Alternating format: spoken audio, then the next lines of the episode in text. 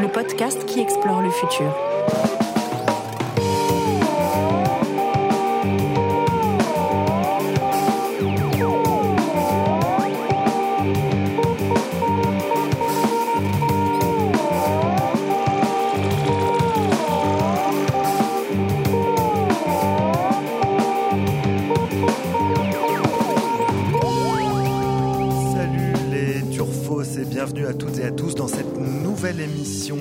Erika, le podcast qui explore le futur. Un podcast qui démarre euh, on ne peut mieux aujourd'hui puisqu'il se passe sur le patronage d'un homme que nous recevons, qui est en face de moi, je le vois, vous ne le voyez pas, je le vois, vous ne le voyez pas. Un homme aux cheveux longs, un homme barbu, une figure médiatique Non, il ne s'agit pas d'Emeric Caron, euh, qu'on recevait en fin d'année dernière. Non, non, non, non, non, cet homme qui se tient aujourd'hui dans nos studios, c'est Frédéric Becbédé, figurez-vous. Bonjour Frédéric. Bonjour Ouzbek Erika. Alors j'ai dit figure médiatique, mais pas seulement. Frédéric Becbédé, c'est un journaliste, un chroniqueur, un animateur, mais aussi un écrivain. Et le fait de le recevoir aujourd'hui fait sur ma personne l'effet d'une Madeleine. Eh oui, dans mon groupe de potes de lycée de province, on se refilait Nouvelles sous ecstasy où l'amour dure, dure trois ans entre deux visionnages de Trainspotting ou d'Orange Mécanique. Puis 99 francs à l'époque où certains n'étaient pas encore entrés en école de commerce. Becbédé, c'était, et c'est encore, l'incarnation du cool à la parisienne, capitale qu'on percevait un peu comme une Babylone avant d'y monter nous-mêmes, comme on dit, et de découvrir ses atours et ses nuits, d'en revenir pour certains d'entre nous. Aujourd'hui, Frédéric Becbédé a 52 ans, nous, on est aussi un peu plus vieux, et si on le reçoit au Erika, c'est pour évoquer, évoquer son dernier ouvrage. Alors pourquoi? Parce qu'il s'agit d'un récit enlevé que certains qualifient euh, un peu paresseusement de gonzo, dont le thème central est le transhumanisme ou plus précisément la quête de l'alter ego de Frédéric Becbédé pour vaincre la mort et rallonger sa vie. Notre invité y fait œuvre de pédagogie, de vulgarisation scientifique sur des sujets parfois très complexes et qui nous intéressent aussi. Alors, ça y est, le transhumanisme est devenu mainstream. Va falloir qu'on se mette à une quête euh, d'autres marges et d'autres pensées à explorer, ou pas d'ailleurs, puisque d'ici là, on a de quoi dire. On va évoquer cet ouvrage en compagnie du camarade euh, rédacteur en chef Blaise Mao. Salut Blaise. Salut Guillaume. Et donc de Frédéric Becbédé à qui l'on souhaite euh, une grande bienvenue chez Uzbek Erika. Merci beaucoup. Alors, ma première question, Frédéric, elle va être simple. J'ai envie d'entamer la conversation par une question. Vous avez vu la lumière? Vous vous êtes converti à la religion transhumaniste, ça y est? Pas du tout. C'est d'ailleurs euh, très limitatif de parler de transhumanisme. En fait, il s'agit simplement de biologie, de génétique, euh, de science, de médecine. Ouais. Et euh, je trouve euh, ce terme assez euh, péjoratif pour moi, puisqu'il recouvre des, des gens qui sont presque sectaires, des pensées euh, très farfelues. On y met un peu tout ce qu'on veut euh, oui. dans, dans le terme, sous le terme transhumanisme. Oui, je pense qu'au ouais. départ, euh, le terme a été inventé par le frère d'Aldous Huxley, je crois, et euh, aujourd'hui, il est devenu, il oui, voilà, il rassemble des choses très disparates. Donc, je préfère dire simplement, euh, c'est un livre sur euh, un homme qui veut devenir un surhomme et puis qui finalement s'aperçoit que c'est mieux d'être un simple père de famille. C'est déjà pas mal. Il y a déjà du boulot. C'est déjà une forme de surhomme. voilà, exactement, c'est ce que je pense. C'est même un super-héros. Euh, donc, le, oui, en plus, euh, transhumaniste, euh, c'est un moyen de ne pas dire euh, Übermensch, qui est le mot gênant. Absolument. puisque, Ouais, Il y a un euh, gros, un gros impensé. euh, Voilà, le, le- le- sujet de l'augmentation de l'homme, de la création d'une race supérieure, a déjà été essayé dans les années 30 et 40 avec, euh, je crois, quelques dégâts. Et donc c'est pour ça que je crois qu'il est important de parler de ce qu'on va faire d'Homo sapiens dans les décennies à venir, et c'est ce que vous faites dans, dans votre euh, journal et, et dans vos travaux, et c'est pour ça que ça m'intéresse de parler avec vous. Alors, ce, ce- ce livre, donc Une vie sans fin, quel, est le, quel a été le déclic? À quel moment? Parce que, bon, Guillaume l'a dit, euh, vous êtes romancier, euh, habitué à la fiction. Là, on est sur un livre qui est mi-essai, mi-enquête, mi-fiction. Une forme très hybride, Oui. et sur un sujet que vous n'aviez pas abordé jusqu'à maintenant, donc celui de l'immortalité, de la vie sans fin. C'est quoi le déclic? Est-ce qu'à un moment, vous avez vu euh, des gens aussi disparaître autour de vous? Vous avez eu cette peur de la mort qui a commencé à se, Oui. à se faire plus sensible qu'il y a 10 ou 20 ans? Alors en fait, j'avais tous mes livres sont obsédés par la trouille de mourir quand même. hein. Il y a- il y a- j'avais fait Windows on the World, un livre sur le 11 septembre euh, dont les personnages mouraient tous. Euh, Octave, dans 99 francs, meurt à la fin, se suicide. Bon, on le retrouve dans un livre plus tard. Alors j'ai pas, pas très bien compris comment il avait fait, mais c'est pas très grave. Euh, non, c'est vrai que j'ai toujours eu une inquiétude du temps qui passe, ben, même dans L'amour dure trois ans. Vous voyez ce- cette espèce d'obsession de, de la finitude des choses. Euh, je rappelle, euh, c'est toujours un peu ridicule de s'auto-citer, mais la première phrase de 99 francs, c'est tout est provisoire, euh, l'art, la planète Terre, l'amour, euh, vous, moi, surtout moi. Et euh, donc, alors, la trouille de mourir, ça, ça m'a toujours obsédé. Là, la différence, c'est deux choses. D'abord, mes parents sont tombés malades à un moment, puis euh, c'est vrai que j'ai perdu des amis. Et en plus, euh, la science progresse à grands pas et on n'arrête pas de nous parler de découvertes qui pourraient doubler ou tripler la longévité humaine. Et je, ne- je ne comprends pas qu'il n'y ait pas plus de romans là-dessus. Il y a des essais dont vous parlez d'ailleurs, euh, euh, Homo Deus par exemple, mais il y en a beaucoup d'autres. Il y a assez peu de fiction et il me semble que pourtant euh, c'est un, un très vieux sujet de roman, euh, puisque le premier roman jamais on peut pas dire publié, mais jamais transmis, puisqu'il était gravé dans des tablettes en argile, c'est euh, l'épopée de Gilgamesh. C'est déjà un gars euh, qui, euh, qui a peur de la mort, qui veut trouver le secret de l'immortalité, et après, ça n'a pas cessé d'influencer tous les romanciers. Donc voilà, moi, j'ai pas fait un livre euh, sur un sujet original du tout. La seule nouveauté, c'est que dans mon livre, c'est autobiographique et j'ai testé des, des procédures. Et puis en plus, euh, Alors, ouais, ouais. et en plus, les entretiens sont vrais avec des vraies personnes euh, Ouais. qui, qui recherchent. Alors c'est une nouveauté effectivement. Vous avez vous avez donné de votre votre personne pour ce livre entre euh, le séquençage ADN, euh, transfusion de sang au laser, le régime, ça, ça demande. Euh, alors je crois que vous n'avez pas fait la, tran- la, tran- la transfusion de sang tout court. Vous n'avez pas joué au vampire de la Silicon Valley a priori? Non. Alors je m'étais inscrit donc, dans cet endroit qui s'appelle l'Institut Ambrosia à, à Monterrey, euh, dirigé par un type qui s'appelle Jesse Carmazine. Mmh. Euh, je suis sur la, la liste d'attente, mais ils peuvent m'attendre encore longtemps parce que je n'irai pas. Je Vous avez pas. donc donc il y a une limite quand même à ce que vous allez euh, vous avez pu expérimenter sur. euh, Bah, c'est- C'est-à-dire, euh, pour euh, employer un terme prétentieux, mais je crois que c'est très important d'être prétentieux chez vous parce que c'est très sérieux, il faut être, so- il faut, faut être solide. Euh, ils n'ont pas fait le euh, Double Blind Placebo Controlled Ouais. Randomized Clinical Trial, euh, ce qui est la seule méthode de vérification d'une euh, d'une thérapie quelconque. Et tant qu'il n'y a pas cette, euh, ce test-là, euh, ça n'est pas validé sérieusement. Et donc, je pense qu'il y a des risques. Il y a des risques à ce moment-là de choper une hépatite ou de choper une maladie inconnue. Euh, mais je- donc j'explique ce qu'ils font, c'est qu'ils transfusent du sang de jeunes à des personnes âgées. Donc ils prennent du sang de personnes qui donnent leur sang contre de l'argent, là-bas c'est légal, des gens de 19 à 25 ans, et ils l'in- ils l'injectent pendant 4 heures quand même. Euh, À la santé irréprochable, sportif Normalement, émérite, ouais, qui ne- ouais, voilà. ouais, ouais. On ne sait, On on- ben, c'est difficile On de suppose. savoir. Ouais, difficile. Je suppose qu'ils font quand même des tests avant, mais enfin, euh, on ne peut pas, euh, on ne peut pas véritablement être certain de la qualité du sang de ces personnes. Euh, surtout si elles le vendent contre de l'argent, c'est qu'elles ont probablement des problèmes d'argent, peut-être de logement. Mm. Et donc euh, voilà. Mais certains le font, et il paraît que Peter Thiel euh, s- s'injecte du sang de jeunes Il a régulièrement. investi dans une, dans une de ses entreprises, par ailleurs. Mm. Je ne sais pas si c'est celle sur laquelle vous étiez sur la liste d'attente. Euh, non, mais donc après avoir réactivé le mythe de, de Frankenstein, on réactive le, le mythe, le mythe des vampires. Et dans, dans les expériences que vous avez menées, c'est juste. Quelle expérience vous a le plus marqué? Est-ce que c'est le séquençage de votre génome qui est juste finalement craché dans un tube et recevoir des. Ou est-ce que. euh, c'est quoi? C'est le laser Oh, bah, c'est le plus spectaculaire, le laser, parce que vous allez dans une clinique en Autriche, et il y a des personnes en blouse blanche avec euh, un accent allemand assez prononcé, qui vous disent Oh, Now uh, you must go into the laserization of your blood. Et donc on est allongé, et là c'est quand même pendant une bonne heure avec un laser dans la veine, qui est d'abord euh, euh, jaune, et puis ensuite rouge. Rouge, ouais.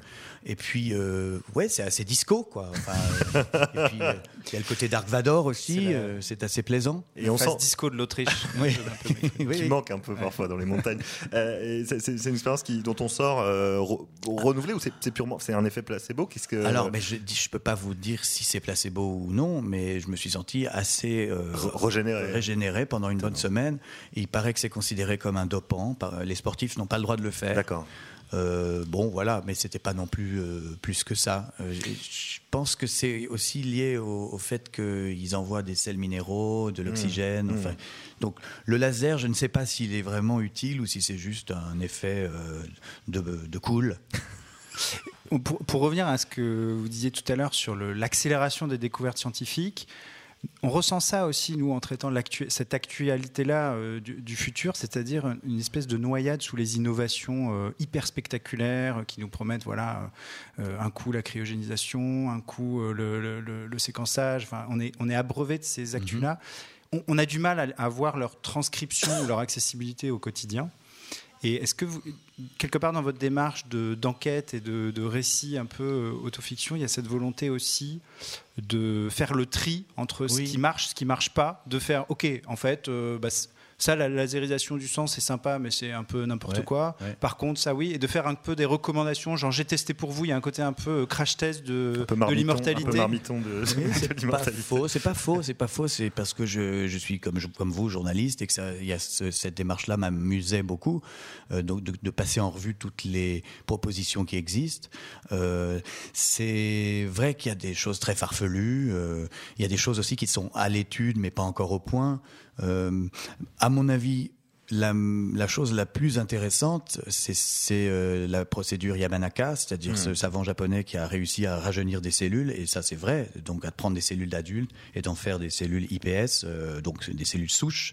Mais, mais donc l'idée même qu'on puisse rajeunir des cellules est complètement dingue, hmm. et ils sont en train d'essayer sur des souris et ça marche. Donc maintenant ils vont passer aux chiens, puis aux humains, et on, on verra. Mais si cette chose est est possible et confirmé, ça signifierait qu'à l'âge de 50, 60 ans ou 70 ans, quand on est encore en forme, on peut décider de rajeunir de 60% et indéfiniment le refaire. Mmh. Euh, donc mmh. si, voilà, alors si ça ça marche. le problème dans ces cas-là, ça reste le cerveau a priori. Hein. C'est-à-dire qu'on peut on peut euh, difficilement rajeunir. Euh, on peut rajeunir ses cellules, on peut rajeunir ses organes, mais le cerveau reste, à mon sens, enfin si j'ai bien compris ce que j'ai lu, puisque je ne suis pas non plus un, spécialiste complet, mais il, me semble que même sur les facteurs Yamanaka, il y a un petit souci avec ah les cellules. Ouais, malheureusement, enfin malheureusement ou heureusement, on ne sait pas, on en parlera plus tard. Oui, parce que la limite du cerveau, c'est euh, Jeanne Calment, 122 ans. Donc c'est un petit peu court euh, par rapport à mon projet à moi qui est de, vivre plusieurs siècles. Plusieurs siècles, c'est bien ça. Oui, mais le, Tel le juif errant. Voilà, exactement. travers les siècles. Mais justement. Je serais le goy errant. Alors, parlons du, du goy errant que vous, que vous seriez. Euh, on a interviewé pour le dernier numéro d'Uzbek Erika un, un, psychiatre spécialiste du rapport à la mort qui s'appelle Christophe Fauré qui nous a raconté des choses assez intéressantes sur la notion de deuil. Et il nous a dit notamment ça. Quelle serait la motivation d'une vie sans fin? Les moteurs les plus classiques comme le succès, le plaisir physique ou l'argent sont des supports d'attachement qui finissent forcément par s'épuiser. Ils ne sont pas infinis, d'où la vanité évidente de l'immortalité. Oui. Est-ce que vous partagez ce constat-là? Alors, euh, au final toute la philosophie nous explique la même chose, que la mort a un intérêt qui est de nous pousser à profiter de la vie et que si elle n'existait plus, si cette mort n'existait plus, euh, nous serions très malheureux. Il se trouve qu'on n'a jamais pu le vérifier. Hein. On n'a jamais pu euh, essayer même de vivre plus de 122 ans. Euh, c'est le record mondial. Et donc, j'en sais rien. Euh, d'ailleurs, mon livre ne parle pas pas tellement d'immortalité, mais plutôt de longévité. Mmh. que se passerait-il si on mourait? Oui, mais plus tard peut-être qu'on profiterait mieux, encore mieux de la vie, puisqu'on saurait qu'on a le temps, on serait peut-être moins frénétique, moins hystérique, euh, et du coup moins avide hmm. d'écraser les autres. Peut-être que ça aurait d'énormes avantages. Je trouve que c'est un petit peu euh, rapide de, de, toujours nous expliquer que euh, la vie, va se lasser, que la vie est belle comme elle est, hmm. vous voyez, et hmm. que et que, que merci la mort, parce que grâce à la mort, on, Il y a une finitude on profite de la vie. Je trouve que ben non, je, moi je dis, autre chose, peut-être. Ce serait pas inintéressant de. Il faut pas, en tout cas, fermer a priori euh, l'idée d'une vie deux ou trois fois plus longue.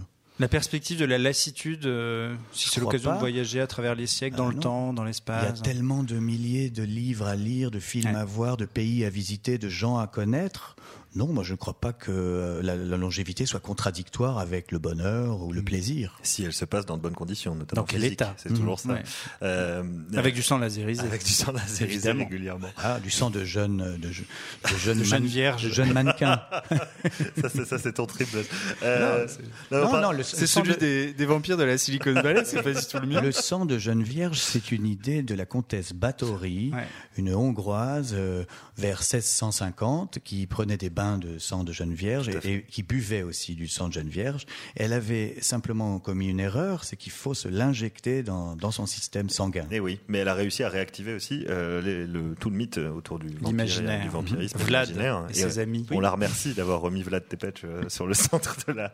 Euh, on parlait tout à l'heure de, de, de facteur Yamanaka. Vous parlez aussi de télomères, de cellules ISP, de transfert de conscience de CRISPR, de DBP, CRCT. Voilà. Euh, vous, faites, vous faites une œuvre vraiment de pédagogie et, et sans recopier les fiches Wikipédia. Non. Euh, J'ai pas fait mon. mon- Non, parce qu'elles sont incompréhensibles. Elles sont plutôt assez mal écrites. Elles sont, elles sont pas très claires sur ces Non, mais je pense que les fiches Wikipédia sont rédigées par des chercheurs et du coup euh, qui font pas cet effort de s'adresser à des crétins euh, que dans mon genre. Parce que ce qui était amusant dans tous les entretiens que j'ai eus avec des, des grands savants, c'est qu'ils savaient qu'ils avaient en face d'eux un idiot.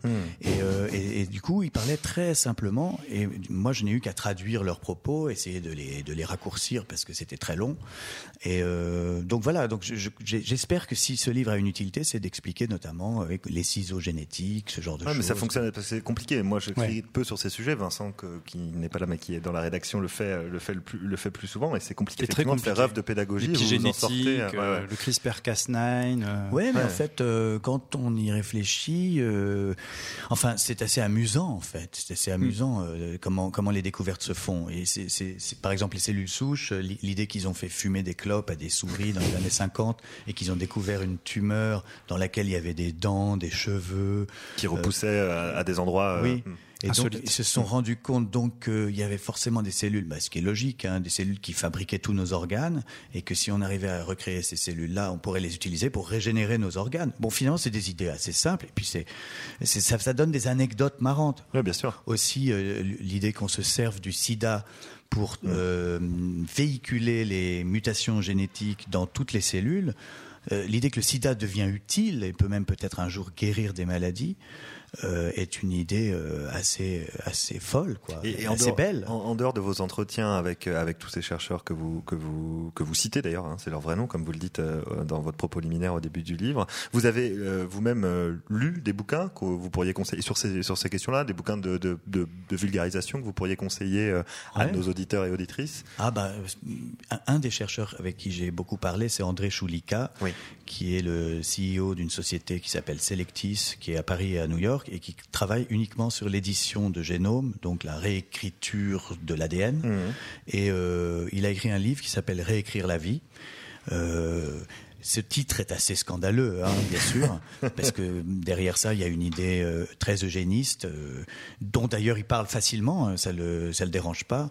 Euh, L'idée qu'on qu'on- un jour, on pourra peut-être créer un humain parfait ou supérieur, ou en tout cas sans aucune mutation nuisible. défaillante. euh, ouais. Euh, et en tout cas, bon, lui explique vraiment très clairement euh, son travail dans, dans ce livre. Donc. Ré- réécrire la Réécrire vie d'André Choulika. Très bien. Avec une interview aussi à- à- de Monsieur Choulika sur le site d'Uzbek qu'on avait rencontré il y a un an et demi, D'accord. où effectivement il nous parlait de ça, il nous parlait aussi de d'OGM, puisqu'il est aussi sur, Oui, ce- il a une sur cette société Ouais, qui s'appelle Calix qui fabrique des, des organismes génétiquement modifiés sans gluten, Ouais. sans des, des pommes de terre qu'on qu'on peut faire frire sans risquer d'attraper le cancer, Ouais. enfin des trucs comme ça. Et il explique que la biologie de synthèse sera bien plus révolutionnaire encore que l'augmentation corporelle telle qu'on l'imagine avec des prothèses ou des yeux bioniques. C'est vraiment un des, un des chantres en France de ce, des promesses de la biologie de synthèse. Mais c'est d'ailleurs ce sur quoi euh, vous insistez dans le livre aussi, c'est-à-dire qu'il n'y a pas d'augmentation euh, bio- bionique. Enfin, euh, vous, explorez pas ce champ-là, vous restez vraiment sur euh, la biologie, la biologie de synthèse, le génome, etc., etc. Ah oui, vous voulez dire, il n'y a, pas- euh, a tellement de... Il n'y a pas de puce qui améliore euh, Non. la mémoire. Sauf à la de- fin. À la fin ouais. du livre, il y a l'idée qu'il Mm. se transforme un peu en un mélange de mutants et de machines. Mais euh, non, j'ai pas été trop loin là-dedans, à part le robot. Il y a un personnage de robot qui m'a beaucoup amusé. Qui est plutôt, plutôt, plutôt amusant, effectivement, et qui part un peu en Ça couille. part en vrille. Ouais, ouais. Oui. Bah oui, c'est le problème du machine learning, c'est que le, le robot s'adapte à ses interlocuteurs. Donc, si l'interlocuteur est un gros con, le robot devient un, un épouvantable beauf. Ce qui s'était passé avec le chatbot euh, Exactement. Taille Taille, de, de De Microsoft, Microsoft. qui Voilà. était devenu né- néo-nazi en moins de deux heures. Oui. Sur Twitter. C'était une belle performance. Mais vrai que ça va assez vite, oui. Euh, un mot sur, le, sur les transhumanistes, on en a parlé au début, euh, justement sur cette fascination, on va dire, quasi religieuse euh, pour l'allongement de la vie, l'augmentation du corps. si jamais on se rend compte que ces technologies-là, ces recherches-là deviennent accessibles, que c'est faisable, que c'est pas juste une petite élite de milliardaires de la Silicon Valley qui peut aller se faire laseriser le sang, est-ce qu'on ne va pas y avoir un culte euh, de, du transhumanisme qui viendrait concurrencer un petit peu euh, les monothéismes traditionnels sur le marché de la vie éternelle? C'est la question qu'on a posée, nous, dans notre dernier dossier. Et il y avait euh, cet écrivain, Pierre Ducrozet, qui a écrit L'invention des corps, qui est justement un des rares romans sur le sujet du, transhumanisme. Que vous avez assez chouette. d'ailleurs et qui dit euh, dans le transhumanisme, il y a du messianisme, il y a des traces de Dieu, mais un Dieu un peu mélancolique. Est-ce que vous êtes d'accord avec ça? Est-ce que euh, est-ce que le transhumanisme est une religion de passion triste? Est-ce que c'est une religion je, je pense que c'est une religion qui hmm. veut concurrencer les autres. Euh, d'ailleurs, quand vous parlez avec des transhumanistes un peu euh, intenses, euh, il, y a vraiment un côté gourou de secte. Hein. C'est hmm. assez effrayant. Je pense notamment à ces, à ces personnes qui se réunissent dans un des États des États-Unis, je sais plus où, qui ont créé un androïde et qui sont, sont entourent, de, entourent cette espèce de robot terrifiant qui rêve d'immortalité qui se mettent dans des tenues spéciales. Je pense peut-être qu'ils ont des relations sexuelles collectives. Hmm. Enfin, en tout cas, ça a l'air intéressant. Ils sont ubosexuels, comme dans, la série Real Humans. Mais non, mais je veux dire, euh, j'ai rencontré un, séminariste euh, à la fin de mon roman. Je parle de lui. Il s'appelle Thomas Julien. Il existe et il m'a très bien résumé en une seule phrase la situation. Euh, il dit finalement, les transhumanistes croient que l'homme peut devenir Dieu et euh, les chrétiens, eux, ils aiment un Dieu qui s'est fait homme. Alors le hmm. choix, ça va être ça un peu, ça va être ce, choix-là. Est-ce hmm. qu'on, est il va y avoir les humanistes chrétiens ou non, euh, musulmans ou non, enfin euh, juifs ou hmm. non, peu importe. Il y aura d'un côté des humanistes et d'autres qui pensent que l'homme peut devenir Dieu et ce sera les transhumanistes. Hmm. Euh, est-ce qu'il va y avoir une guerre entre ces deux personnes? Non, mais en tout cas, il est important qu'on en débatte. Qu'est-ce qu'on veut faire de l'espèce humaine? Est-ce hmm. qu'on pense qu'il faut la protéger, la garder telle qu'elle est, ou est-ce qu'on peut accepter certains changements et lesquels et jusqu'où?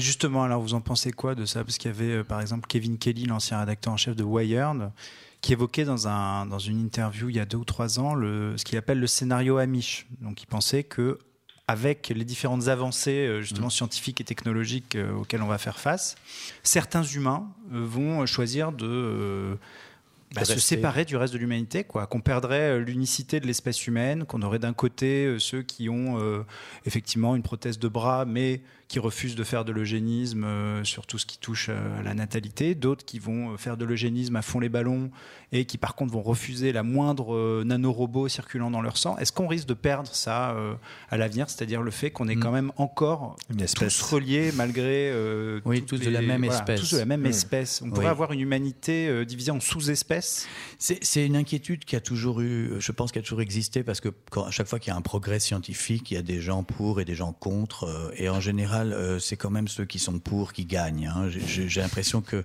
c'est très difficile d'empêcher la science d'avancer. Euh, là, il y a des états généraux de la bioéthique en ce moment. Hmm. Euh, bon, ah, je ne sais pas si vous y participez. on, suit, on, on, regarde ce qui, se, ce qui se dit, mais j'ai l'impression que même les discussions sont assez en retard sur ce hmm. que moi j'ai pu entendre dans mon enquête. alors, je réponds à votre question. Moi, je, je, je, préférerais quand même que tout le monde soit, enfin, qu'il y ait une loi, quoi, qu'il y ait une loi. Il y a des choses qu'on autorise, d'autres pas. Je ne sais pas si elle, si elle pourra être appliquée. Hmm. Je prends un exemple euh, sur le clonage. J'ai entendu dire qu'il y avait déjà des clonages euh, humains en Chine. C'est pas vérifiable, mais je sais qu'ils ont cloné un singe euh, il y a deux semaines. Hmm. Donc si on arrive à cloner des singes, a priori les humains, c'est presque faisable. Mhm. Euh, alors voilà, qu'est-ce qu'on fait si les Chinois le font et, pas nous? Mhm. euh, Autre exemple, euh, des humains génétiquement modifiés, il y en a déjà, puisque mhm. il y a cette petite fille à Londres, Leila Richards, qui a été donc génétiquement modifiée pour survivre à une leucémie. C'est une très bonne chose qu'on puisse guérir la leucémie. Personne n'est contre, mais ça fait quand même que un jour elle, a elle aura des enfants, ses enfants auront auront aussi un génome modifié. Et hmm. par conséquent, eux, cette lignée-là appartiendra à une autre espèce que la, que la nôtre. Bon, c'est peut-être pas grave. En l'occurrence, hmm. là, pour moi, ça me choque pas. Ça me choque pas plus qu'un vaccin. C'est une thérapie euh, qui, qui, sert. Imaginez qu'on puisse guérir tous les, tous les cancers avec la thérapie génique. Bah, tout le monde sera tout à fait d'accord pour qu'il y ait une nouvelle espèce génétiquement Mm. modifiée. Il y aura personne qui s'opposera euh, à guérir des millions et des millions de cancers. A priori. Alors là, on est un peu rentré dans le champ de la, de, de la prospective. Euh, vous en faites sur, dans, dans Une vie sans fin, vous en faites sur, euh, sur trois pages, dans mon souvenir. À un moment donné, vous vous projetez euh, quelques années plus tard, et puis, puis tout de suite après, paf, vous revenez. Oui. euh, est-ce que c'est est-ce que c'est, ça vous a, c'est un exercice qui vous, qui vous plaît, qui vous fait envie? Est-ce que aller vraiment, parce que là, vous, vous faites l'état de l'art en fait, en vous Mm. projetant un peu, mais est-ce que aller vraiment dans, dans la science-fiction, est-ce que c'est un genre qui vous plaît? Est-ce que Oui. vous avez envie de creuser un peu ça? Bien sûr. Ouais. Euh, j'ai, j'ai- vous savez, j'étais le premier invité des Bogdanov à temps X, avant votre naissance. Sacrée référence. Donc, j'ai- j'ai j'ai toujours euh, été un fan de, de science-fiction, euh, que ce soit en littérature ou au cinéma. Donc ça m'a beaucoup amusé d'écrire ces pages-là. Pourquoi je n'ai pas fait tout le livre comme ça? Parce qu'en fait, ce qui m'intéressait, c'était précisément de de- d'écrire quelque chose que je n'ai jamais lu, qui est véritablement une autobiographie, Mhm. et puis que les passages les plus dingos, les plus futuristes soient vrais, soient vrais et possibles aujourd'hui. D'accord. Euh, ah, alors évidemment, à un moment, quand euh, je parle avec tous ces gens, euh, ça, ça, ça me conduit à essayer d'imaginer ce qui se passera dans quatre ou cinq décennies. Est-ce qu'il y aura des guerres entre les immortels et les mortels? Est-ce qu'il y aura des guerres entre les riches et les pauvres? Entre les augmentés Et les non augmentés, et les non augmentés, Mmh. etc. Et alors, c'est quoi le, Bah oui, je dis le que gros risque C'est je que c'est quoi prédis, C'est je prédis. pauvre, euh, prolétaire euh, sans prothèse euh, versus, Versus. euh, élite de, Oui, ce de voit. milliardaires au sang pur. Ouais. C'est- pas très original. hein. Dans la SF, on le voit très souvent, Ouais. ce genre de choses. Ouais, on en parlait au dernier Dans beaucoup de podcast qu'on a fait sur les séries justement. On oui. se disait que c'était quand même une, un peu tarte à la crème maintenant cette coupure. Oui, bien sûr. euh, Oui, mais parce que c'est assez bien vu. De même que dans Terminator, c'est assez bien vu d'imaginer une intelligence artificielle supérieure à l'homme et qui Mm. décide de l'éliminer. Bon, ben, c'est ce que pense Elon Musk, qui d'ailleurs n'arrête pas de travailler à fabriquer des robots pour nous éliminer. Donc, ce garçon. Tout en disant que c'est dangereux. Voilà, est un peu contradictoire. Mais, euh, mais oui, l'idée, comme dans le film Elyséum, là, Mm. d'un Ah, monde, exactement. euh, d'un monde à deux vitesses, quoi, avec des milliardaires dans des jardins sublimes et une, une immense majorité de prolétaires euh, mortels et, dé- et dégueulasses. Euh, elle me paraît exister déjà, en fait, Ouais. cette réalité. Elle existe déjà. Il y a déjà. On est déjà sur une planète qui vit comme ça. Mm. Donc c'est une extrapolation assez, assez réaliste. Euh, et si les milliardaires de la Silicon Valley peuvent euh, vivre 350 ans et que les autres euh, ben, vivent euh, 80 ans, C'est la suite logique. euh, c'est la suite De logique de ce, qui se, ouais, de ce qui se passe actuellement. Oui. Est-ce que vous avez du coup, enfin, ce- ce- cette appétence pour la science-fiction, vous disiez qu'elle est, elle est là de, de longue date. Quelles sont un peu les lectures ou les œuvres qui vous ont marqué? Et surtout, est-ce que là, vous avez envie de creuser ce sillon-là euh, de l'anticipation, du futur Est-ce qu'il y a eu un déclic euh, Ou alors est-ce que du coup, vous avez fait la question et donc maintenant le futur euh, Non, j'ai toujours rêvé de- de- d'écrire un, un livre de science-fiction parce que euh, depuis euh, mon enfance où j'avais lu La Nuit des Temps de Barjavel, Mm. euh, Ravage, euh, Le Voyageur imprudent, et puis ensuite beaucoup beaucoup de romans américains, euh, la, la trilogie des robots d'Asimov, euh, 2001 d'Arthur Clarke. Bon, voilà, c'est pas très original. Les livres de Philippe Cadic, les classiques aussi. Il y avait une collection euh, qui s'appelait Mille soleils, Ouais, je- euh, où il y avait euh, les chroniques martiennes de Bradbury, Bradbury. Mm. Fahrenheit 451, euh, les livres de Wells, euh, de Stevenson. Tout ça, évidemment, a influencé, j'imagine, euh, l'écriture d'une vie sans fin. C'est un peu un renvoi d'ascenseur à tout- Mm. toutes mes lectures d'adolescents. D'accord. Euh, Est-ce que j'ai envie de continuer? Honnêtement, je ne sais pas. Euh, c'est très, c'est passionnant et en même temps très difficile. Euh, c'est Mm. difficile d'abord parce que, en fait, ma grande peur, c'est d'être ennuyeux. Là, en l'occurrence, le fait que ce soit vrai, que ce soit des vraies rencontres avec des vrais chercheurs, à mon avis, rend la chose peut-être plus digeste parce que ce qui est la grande difficulté de l'écriture de SF, c'est euh, c'est de ne pas perdre le lecteur dans des terminologies. euh, un monde hyper complexe. Ouais. Oui, c'est ça, Sans, ça. sans rapport et sans repère avec le présent. Oui, alors euh, un des plus grands pour moi visionnaires, c'était son nom m'échappe, William Gibson. William Gibson, pour moi, avait même inventé un vocabulaire, inventé un monde. Il a inventé Internet, il faut le dire. Il neuromancien. il a inventé dans Neuromancien, il a imaginé un monde virtuel qui, a, qui s'est mis à exister après, mais il a vraiment euh, défini le monde actuel. Euh, mm. C'est ça, c'est pour moi la figure du hacker, comme oui, tous les pirates, euh, les, les cow-boys virtuels, enfin mm. tout ça, la police du, du cybernétique. Donc euh, j'ai beaucoup d'admiration pour ça. Je pense que ça passe par une euh, invention de langage, mmh. et c'est pour ça que c'est intéressant. Et d'ailleurs, dans mon livre, les passages que je préfère, c'est les passages les plus scientifiques. C'est quand euh, justement André Choulika me parle du sida comme du, d'un Ferrari, mmh. Ferrari pour pour transporter le génome modifié dans les cellules. c'est là où on atteint peut-être le, le moment intéressant littérairement de, ce livre. C'est voilà, de créer un style de poésie médical, quoi. Mais d'ailleurs, d'ailleurs, je me permets d'enchaîner sur la forme. Est-ce que vous pensez pas que votre récit aurait pu euh, gagner à être justement un peu plus dépouillé, un peu à faire le choix clair de ce du gonzo-journalisme, puisque certains ont dit que, que, vous vous inspiriez de ça, en retirant euh, à la limite les passages sur euh, sur sur vous, votre vie, votre œuvre, la, télévision française, puisque finalement, malheureusement, à mon sens, c'est ce qu'on retient. Enfin, les derniers titres sur sur Google Actu qui vous concernent, c'est des, des, guerres picrocolines avec je ne sais des animateurs télé. qu'on va pas citer ici. Mais est-ce que, est-ce que vous auriez pas, enfin, vous pensez pas que vous auriez, voilà, que le récit aurait gagné en densité, peut-être euh... Je sais pas. C'était euh, mon idée, c'était que le héros soit euh, fasse un métier éphémère. Hmm. Et donc j'ai réfléchi quel est le métier le plus provisoire qui soit. Euh, animateur télé. En plus, je l'ai fait ce métier. Je sais que quand on est, quand on disparaît de, des écrans, on est oublié le lendemain hmm. et il n'y a pas de mémoire de, des émissions de télé très peu, en fait, très très peu. Et donc je pensais que ça allait bien avec ça la, quête de, l'immortalité de ce personnage qui porte mon nom mais qui n'est pas vraiment moi.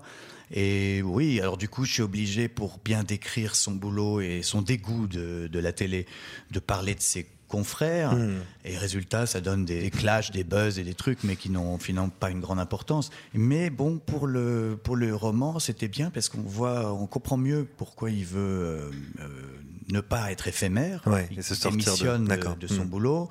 Il, part dans cette quête euh, d'éternité auprès de tous les savants dans le monde entier.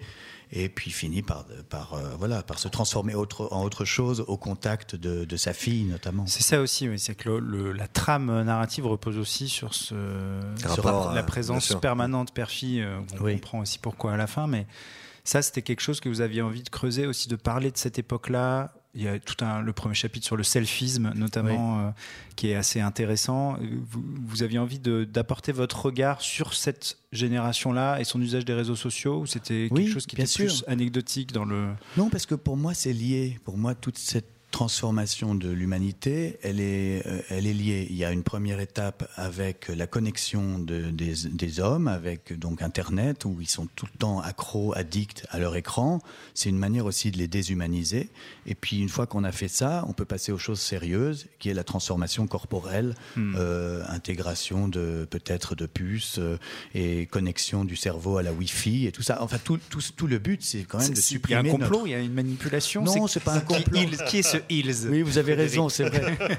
vous avez raison, il faut faire très attention à, la manière de s'exprimer. Non, je pense absolument pas qu'il y ait un complot, mais je pense que, les, que nous, les êtres humains, nous, nous ne défendons pas assez notre liberté. En fait, c'est bizarre, mais on s'en fout un peu d'être libre. On croit que c'est un hmm. acquis et on se rend pas compte que finalement, pour du confort, pour de la vitesse, pour de l'information ou, ou, pour euh, simplement rencontrer des gens ou pour plein de raisons, on est en train de renoncer à notre mm. liberté, notre vie privée, notre jardin secret, toutes ces choses assez précieuses. Ça vous étonne qu'il n'y ait pas plus de résistance sur ces sujets-là, sur la question des data, sur la question de, créer des alternatives à la domination des GAFA Ce qu'Alain Damasio appelle Big Mother, hein, le cocon protecteur, qui n'est pas euh, Big Brother qui nous surveille d'en haut, mais euh, le cocon dans lequel on s'enferme nous-mêmes parce que c'est confortable comme mm. Société de consommation et Oui, et, si vous voulez, je sans, sans, faire de théorie du complot, la publicité, par exemple, que j'ai beaucoup euh, raconté dans 99 francs,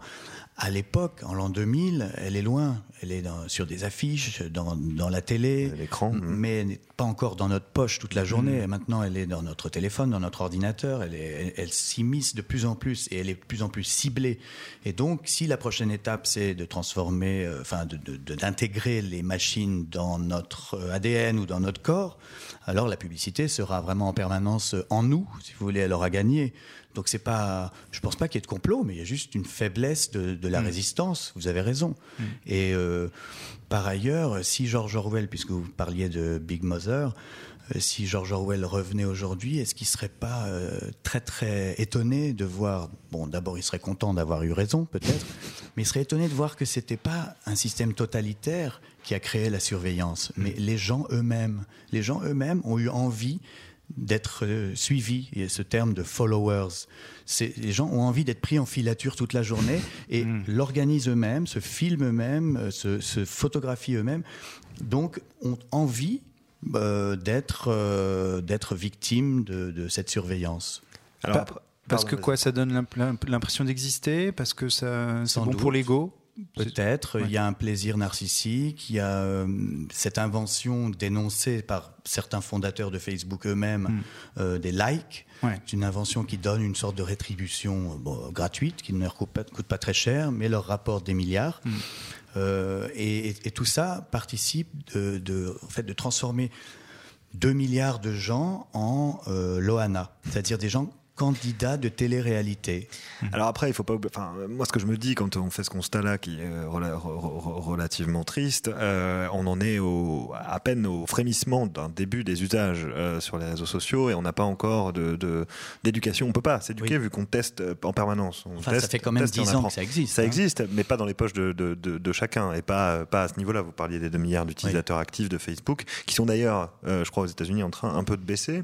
Donc il y a, il y a aussi des formes de créativité qui, arrivent via ces réseaux-là, sur Snapchat, sur, euh, enfin, il y a des gens qui quand même, euh, bon, ça, change un petit peu les motifs de la loi. La loi va changer. Heureusement que les hommes politiques commencent à réaliser euh, leur folie d'avoir laissé quatre entreprises s'emparer de la vie des gens à ce point-là. Mmh. Et mmh. donc, j'espère qu'il va y avoir des contrôles, des, nouvelles lois antitrust, peut-être même pourquoi pas nationaliser Facebook, nationaliser Google. Moi, je suis archi communiste à ce niveau-là. ça me dérange pas du tout. Pourquoi Google devrait appartenir à trois personnes?